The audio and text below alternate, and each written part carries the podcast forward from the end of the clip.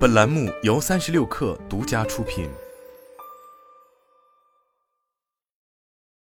本文来自投资界。官网显示，黑石新成立的 BXCI 部门融合了黑石此前的三个业务：企业信贷资产融资和保险集团。未来将提供涵盖企业信贷资产信贷以及投资级和非投资级私人信贷的一站式解决方案。为此，黑石晋升了四十四岁的保险业务主管 Jill Stellar 担任 BXCI 全球主管。张维尔虽然在二零二零年才加入黑石，但业绩不俗。未来，他将领导业务的合并运营，管理近三千亿美元的资产，定制定在十年内将信用资产总额扩大到一万亿美元的目标。此外，黑石信贷全球主管 Dwight Scott 将担任 BXCI 主席，负责客户关系关键增长计划以及公司欧洲平台的进一步扩展。Scott 算是黑石老将，在集团工作近二十年。正是在他的主导下，黑石建立了世界级的信贷业务。此次新部门亮相，VCP 一圈最为关注的是黑石的信贷业务。正如 Dwight 坦言，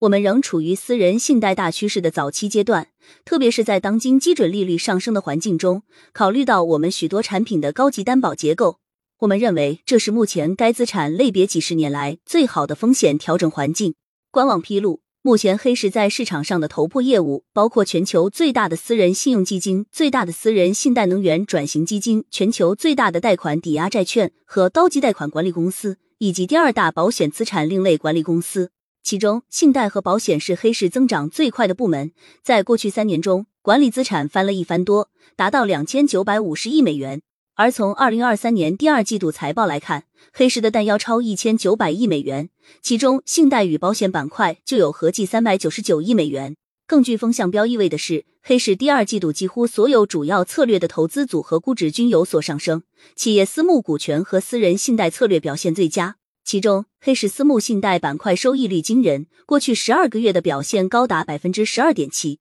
投资界从一份黑石提供的文本中获悉。黑石首席财务官 Michael P 表示，已经看到通胀正呈现下降趋势，在当前环境下放贷是一个颇具吸引力的机会，带来的风险回报可能处于很长时间以来所看到的最高水平之列。而对于其他形式的私募信贷，无论是资产支持型信贷还是房地产信贷，从风险回报的角度来看，现在也是一个非常好的投资时机。作为全球 PE 之王，黑石的动向历来举足轻重。这一次，黑石让大家重新注意这门新生意——私募信贷。与银行借贷不同，私募信贷又称私募债务融资，指向私营公司提供的贷款，包括直接借贷、房地产贷款、特殊情况和其他专项贷款等。因具有非公开、抗周期、高回报等特点，如今私募信贷市场已经聚集了不少全球头部 PE。印象深刻的是，二零二零年，KKR 宣布完成新一轮四十亿美元融资，直接投资于市场波动所带来的信贷机会。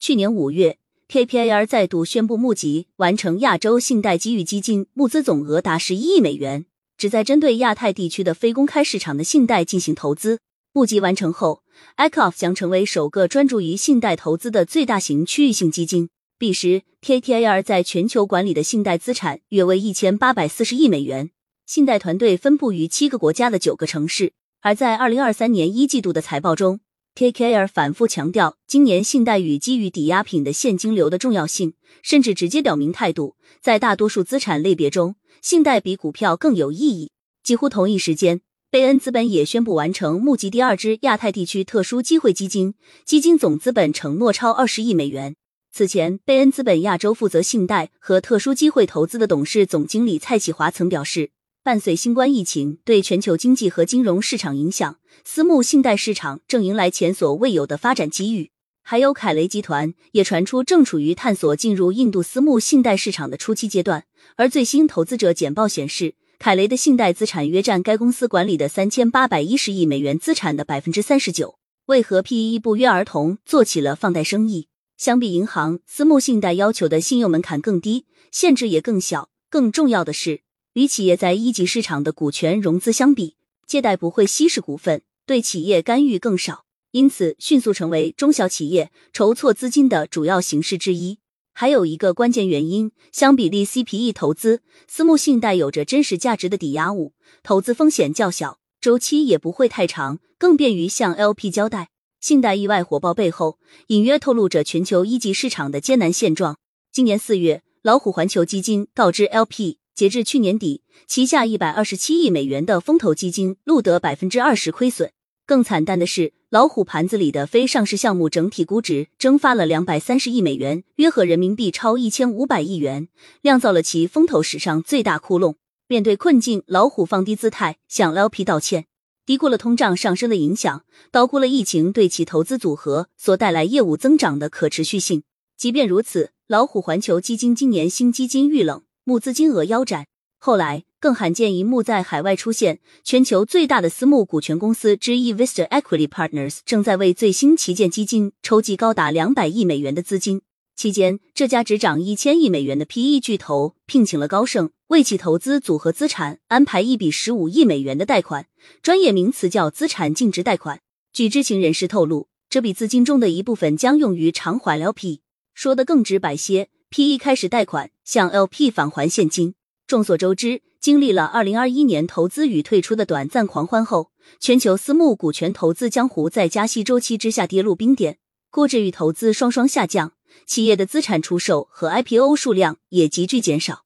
由此导致的退出跌幅甚至超过了二零零八年那场全球金融危机。直到现在，复苏似乎还未到来。贝恩公司发布的二零二三年全球私募股权市场年终报告显示，二零二三年上半年 LP 仍处于周期性紧缩中，全球私募基金在过去六个月中的募资额跌至五千一百七十亿美元，较去年同期下降百分之三十五。此情此景，大家都在调整着生存姿势。极具代表性的依然是黑石，最近重启 PE 基金的募集工作，将以往每年百分之一点五至百分之二的管理费调整到百分之一点二五，并提供六个月的管理费减免期。换言之，为了吸引 LP，黑石酝酿降低管理费。而放眼华尔街，这一幕仍在蔓延。在科技股震荡之下。创业公司高估值泡沫破灭，就连 KKR、黑石、高盛等投资巨头也遭遇着不同程度的挫折。恍然间，那个属于 VCPE 的狂飙年代远去。历史经验表明，创投是一个周期性极强的行业。